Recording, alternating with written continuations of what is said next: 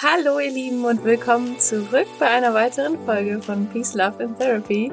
Und zwar gibt's heute wieder eine Solo-Folge von mir vom Van aus, von meiner Reise aus und mit einem Thema, was mich selber lange Zeit beschäftigt hat, was viele Menschen beschäftigt, mit denen ich arbeite und was manchmal auch relevant wird oder beziehungsweise eigentlich fast immer relevant wird, wenn ich ein Seminar zur gewaltfreie Kommunikation gebe. Und deshalb, vielleicht hast du es im Titel schon gesehen, es geht ums Helfersyndrom oder um die Thematik, die man mit diesem Begriff beschreiben kann und warum es nicht dein Job ist, die ganze Welt zu retten.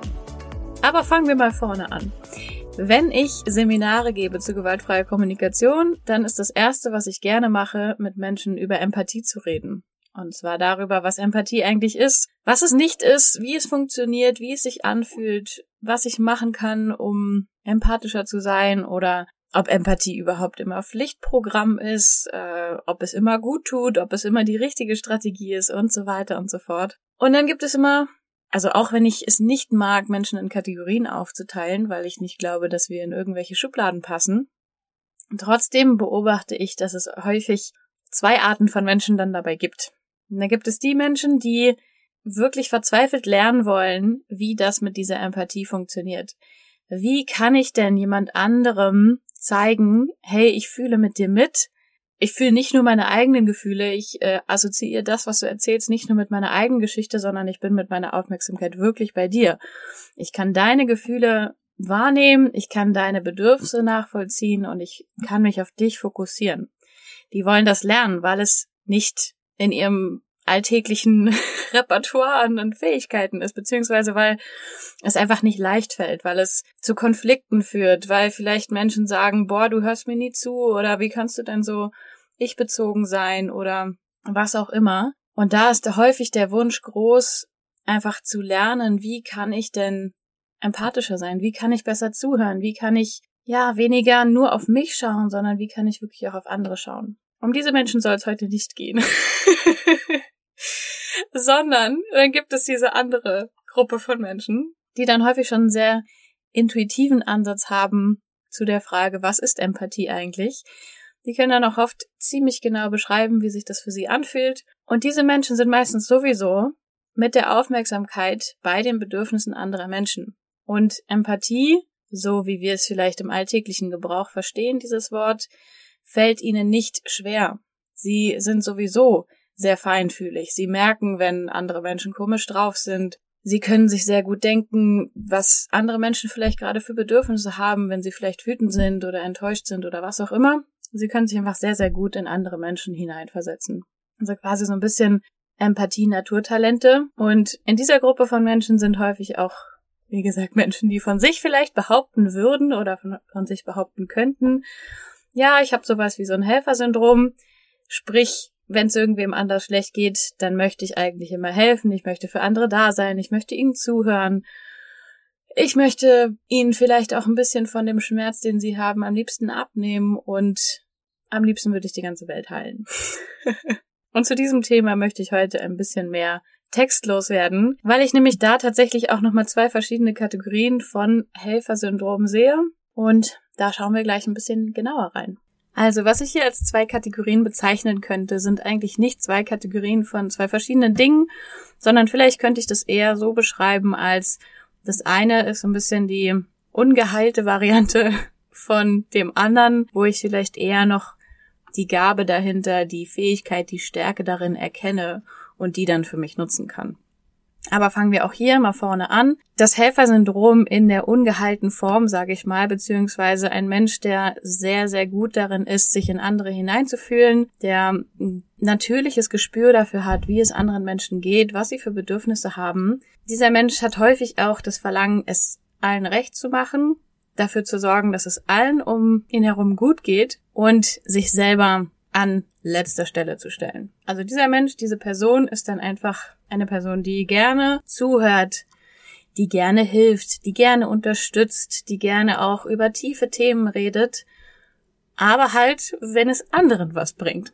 also dann, wenn die eigenen Bedürfnisse zurückgehalten werden können, wenn die nicht so relevant sind. Häufig geht es auch einher mit wirklich einem großen Harmoniebedürfnis. Und wenn das oberste Bedürfnis Harmonie ist, dann ist das meistens festgemacht in äußerlichen Faktoren. Also sprich, wenn andere Menschen um mich herum gut drauf sind und wenn sie in einer guten Energie sind, dann kann ich mich selber entspannen, dann kann ich mich selber zurücklehnen und dann fühle ich mich sicher. Was ich jetzt meine mit ungeheilte Version davon, es klingt jetzt vielleicht schlimmer, als es, als es gemeint ist. Dabei meine ich einfach nur, dass es ein altes Muster sein kann, was ich ganz, ganz früh gelernt habe und was für mich irgendwann früher als Kind vielleicht mal eine Überlebensstrategie war, um zu lernen, wie ich in der Welt klarkomme. Ja, wenn ich früh gelernt habe als Kind, hey, es geht anderen um mich herum besser, wenn ich XYZ mache oder es ist vielleicht sogar unsicher, wenn ich nicht dafür sorge, dass es anderen um mich herum gut geht.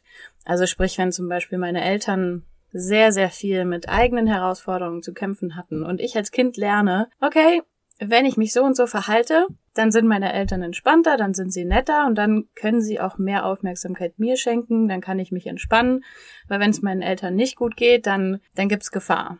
Dann ist es irgendwie unsicher, dann ist es laut, dann ist es gefährlich, dann ja, bin ich einfach selber nicht in Sicherheit. Und dann lerne ich einfach sehr, sehr früh als Kind natürlich darauf zu achten, wie es den Menschen um mich herum geht. Dann entwickle ich einen verdammt feinen Sensor dafür, wie die Stimmung von jemandem ist, der in den Raum kommt. Weil das für mich früher vielleicht einfach ein wichtiges Tool war, um als Kind einigermaßen sicher zu sein, beziehungsweise um mich als Kind so verhalten zu können, dass ich so wenig wie möglich Stress in meinem Leben habe und so viel wie möglich Liebe bekomme. Und dieses alte Muster ist dann häufig was Unterbewusstes, was sich einfach, ja, wie gesagt, jede andere Fähigkeit auch, die sich dann ausbildet, immer weiter gestärkt hat. Und dann kann es sein, dass ich als Erwachsener wirklich verdammt gut darin bin, andere Stimmungen zu erfassen und zu wissen, wie es anderen Menschen geht und mich in sie hineinzuversetzen und für sie da zu sein und auf ganz natürliche Art und Weise dafür zu sorgen, dass es ihnen besser geht.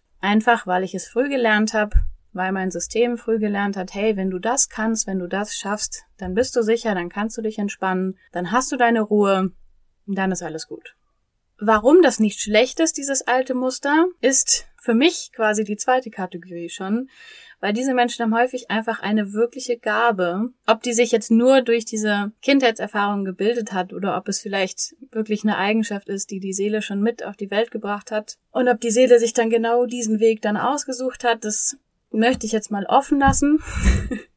Also wie viel da jetzt auch quasi durch die Prägung und durch das Aufwachsen in der Familie gekommen ist oder ob ich das schon mitgebracht habe als Charaktereigenschaft oder ob ich, weil ich als Seele diese Eigenschaft habe, mir genau dieses Leben dann ausgesucht habe. Wie gesagt, da will ich jetzt nicht zu tief rein in die Frage, es wird dann sehr philosophisch. Aber sei das mal dahingestellt, eine Person, die, die das erlebt hat, beziehungsweise die in diese Richtung tendiert, die hat einfach eine unglaubliche Gabe. Und diese Fähigkeit, diese Stärke braucht die Welt. Definitiv. Die Welt braucht Menschen, die feinfühlig sind. Die Welt braucht empathische Menschen. Die Welt braucht Heiler. So, die klassischen Heiler sind wahrscheinlich zu, weiß ich nicht, 80, 90 Prozent schätzungsweise ehemalige Helfersyndrom Menschen, People-Pleaser gewesen, die immer darauf geschaut haben, dass es allen anderen gut geht, vor ihnen selber. Warum ich jetzt ehemalige sage, ist, dass es zwischen diesen beiden Kategorien, glaube ich, einen riesigen, riesigen, riesigen Unterschied gibt. Und auf den möchte ich jetzt nochmal ein bisschen genauer eingehen.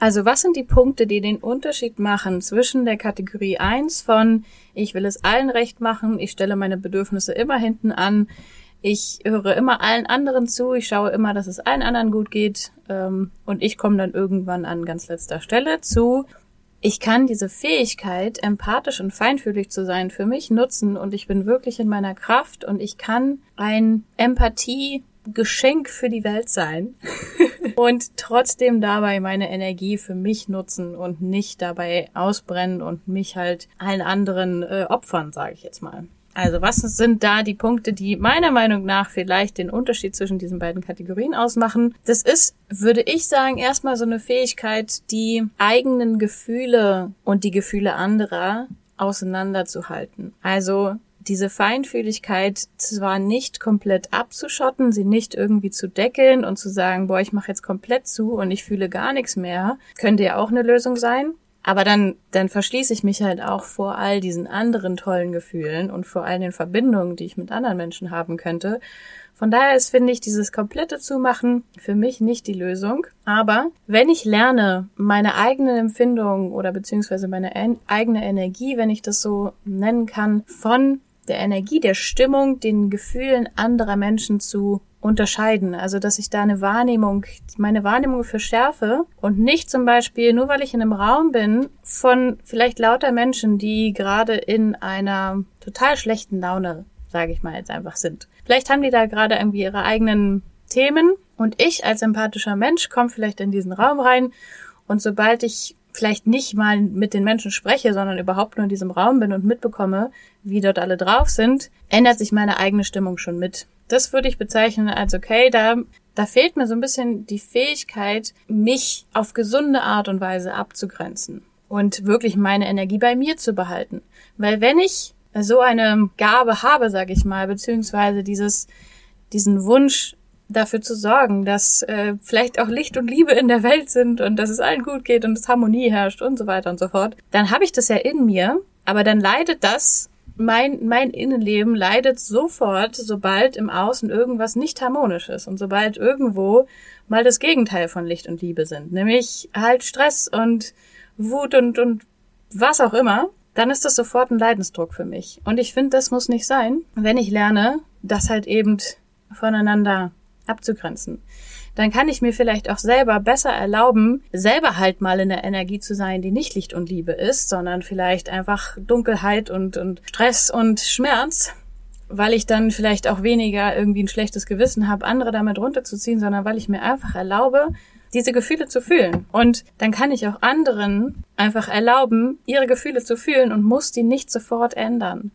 Also dabei sein zu können, während jemand anderes in der Verzweiflung ist, während jemand anderes in der Trauer oder in der Wut ist, ohne sofort den Impuls zu haben, oh Gott, ich muss das jetzt besser machen. Ich muss das jetzt ändern, weil sonst ist es unangenehm für mich. Das auszuhalten, zu lernen, zu lernen, in einer eigenen guten Stimmung zu bleiben, auch wenn andere in einer ganz anderen Stimmung sind ist, glaube ich, eine der wichtigsten Fähigkeiten, um von dieser Kategorie 1 in die Kategorie 2 kommen zu können. Das bedeutet aber auch, dass ich lerne, dass es eben nicht mein Job ist, jedem Menschen, der gerade irgendwie ein Problem hat oder irgendwie gerade in einer schlechten Stimmung ist, sofort daraus zu helfen. Zu lernen, dass es manchmal einfach wunderbar ist und gut ist und sicher ist und entspannter ist, das loszulassen und zu sagen, okay, dieser Mensch hat gerade die eigene Aufgabe. Meine Aufgabe ist es gerade nicht, das sofort zu ändern, was natürlich nicht bedeutet, dass ich nicht trotzdem empathisch da sein kann. Also wenn ich meine eigenen wenn ich meine eigene Energie bei mir halten kann, dann kann ich ja immer noch frei entscheiden, zu sagen, hey, wenn du mich brauchst, ich bin da. Weil dann habe ich ja meine gute Energie und dann kann ich auch viel leichter sagen, hey, wenn du was brauchst, dann, dann komm zu mir. Aber dann ist es nicht mehr dieses, oh Gott, ich muss da jetzt hin und ich muss da jetzt was ändern, weil sonst bin ich selber unter Stress. Das heißt, auch dieser schöne Spruch, du kannst nicht aus einem leeren Glas schöpfen oder you can't pour from an empty cup. Ich finde es so einen wichtigen Grundsatz zu sagen, ich darf wirklich auf meine eigenen Bedürfnisse als allererstes schauen und das ist nicht egoistisch, das ist nicht egozentrisch oder total unempathisch, sondern das ist die Voraussetzung dafür, dass ich echte und gesunde und freie Empathie überhaupt erst zeigen kann. Wenn ich meine eigenen Bedürfnisse immer an letzter Stelle stelle, dann sind vielleicht auch die eigenen Gläser diejenigen, die als letztes gefüllt werden. Und irgendwann, wenn halt super viele Leute um mich herum sind, die dann ihre Gläser hinhalten und sagen, hier füll mal auf. Ja, also Menschen haben viele Kapazitäten, aber irgendwann sind diese Kapazitäten dann halt auch mal leer. So, und dann, dann ist diesen anderen Menschen, die das vielleicht gerade wirklich umso mehr brauchen, auch nicht geholfen. Wenn ich dann halt als empathischer Mensch sage, fuck, ich kann nicht mehr, so, ja, dann äh, ist halt am Ende niemandem geholfen. Also nochmal zusammengefasst, die Fähigkeit, meine Gefühle von den Gefühlen anderer abgrenzen zu können, ohne komplett zuzumachen, ohne ein abgeschotteter Mensch zu werden, der sich nur einkapselt und überhaupt keine Gefühle mehr zulässt, sondern weiterhin offen zu bleiben, aber differenzieren zu können. Meine Gefühle, meine Bedürfnisse, meine Empfindungen abgrenzen zu können von denen, was bei anderen abgeht. Das heißt zum Beispiel auch in einem Raum sein zu können, wo andere in einer schlechten Stimmung sind und selber wenn ich gerade irgendwie in einer guten Stimmung bin, das halten zu können. Und dann zu verstehen, dass das okay ist, dass ich das darf. Und dass es andersrum genauso okay ist, mal in einer schlechten Stimmung zu sein, während es anderen gut geht, weil ich das auch darf. und wenn ich das darf, dann dürfen andere Menschen das auch. Und wenn andere Menschen das dürfen, dann muss ich nicht mehr sofort hinrennen, um sofort alles besser zu machen, um sofort alles wieder zu richten, sondern dann kann ich mich entspannt zurücklehnen und sage, hey, wenn du was brauchst, bin da. Wenn nicht, dann sei in deinem Prozess. Und die Voraussetzung dafür, dass ich sagen kann, hey, wenn du was brauchst, bin ich da, ist, dass ich meine eigenen Bedürfnisse an erster Stelle stelle, dass ich meine Gläser zuerst auffülle und dass ich dafür sorge, dass ich in einer guten Energie bin, dass es mir gut geht. Ja, das war eigentlich schon mal nochmal eine ziemlich gute Zusammenfassung von diesen Steps, von den Unterschieden, die es braucht, um, sage ich mal, von Kategorie 1, ich bin Helfersyndrom, People-Pleaser-Mensch, der ganz harmoniebedürftig ist und alle Menschen retten will und sich selber immer an letzter Stelle stellt, zu ich bin ein unglaublich feinfühliger Mensch, ich unterstütze und helfe gerne. Ich verstehe aber, dass ich dafür in meiner eigenen Kraft sein darf, dass ich dafür mich an erste Stelle setzen darf und ich habe die Fähigkeit, meine eigene Energie bei mir zu halten, ohne mich von allen anderen Menschen leer saugen zu lassen. Ja, das fasst es eigentlich ganz gut zusammen. Und ich kann euch aus eigener Erfahrung sagen, es lohnt sich so, so, so, so sehr, diese Schritte zu gehen und das einfach zu üben, um von, wie gesagt, Kategorie 1 zu Kategorie 2 zu kommen, weil es lebt sich so viel entspannter und so viel leichter und mit so viel mehr Freude. Und die Verbindung zu anderen Menschen ist nochmal so viel echter und mit so viel weniger Krampf und Zwang verbunden, dass es einfach ein riesiges Plus an Lebensqualität ist. Und natürlich ist sowas ein Prozess, Natürlich lerne ich nicht vom einen Tag auf den anderen äh, in einer guten Stimmung zu sein, während andere scheiße drauf sind oder es zu akzeptieren, wenn andere scheiße drauf sind oder es zu akzeptieren, wenn ich mal scheiße drauf bin, ohne dass wir jetzt da in gegenseitige Abhängigkeiten geraten. Besonders in Paarbeziehungen, finde ich, gibt es da auch immer noch mal ganz besondere Dynamiken und gegenseitige Muster, die sich da ergänzen können. Aber ich finde, in kleinen Steps dem immer näher zu kommen und mir zum Beispiel, wenn ich jetzt vielleicht in irgendeinem Shop bin oder keine Ahnung, in Corona-Zeiten vielleicht in irgendeiner Umgebung, wo alle schlecht gelaunt äh, hinter ihren Masken vor sich hingrummeln, da dann einfach zu sitzen, in mich hineinzulächeln und zu sagen, wow, wenn ich gerade hier, also vorausgesetzt, ich bin gerade in einer guten Energie, mich in so eine Umgebung zu begeben und zu üben, meine gute Stimmung, meine gute Energie zu halten. Mir das nicht nehmen zu lassen, nur weil es anderen Menschen um mich herum gerade schlecht geht. Ja, das als Abschluss, als Inspiration. Wenn du dazu noch mehr erfahren möchtest, kannst du mir sehr, sehr gerne schreiben. Ich kann mir vorstellen, dass die Frage nach dem, wie schaffe ich das denn oder was können einzelne kleine Steps dahinter sein, vielleicht teilweise noch offen ist. Ich wollte dich einfach mal einen Einblick geben in so Muster dahinter, beziehungsweise was ich da für Kategorien in Anführungsstrichen sehe freue mich auf eure Rückmeldungen, freue mich auf eure Fragen und dann vielen Dank bis zur nächsten Folge, die wahrscheinlich wieder ein Interview, ein wunderschönes Gespräch sein wird. Bis dahin.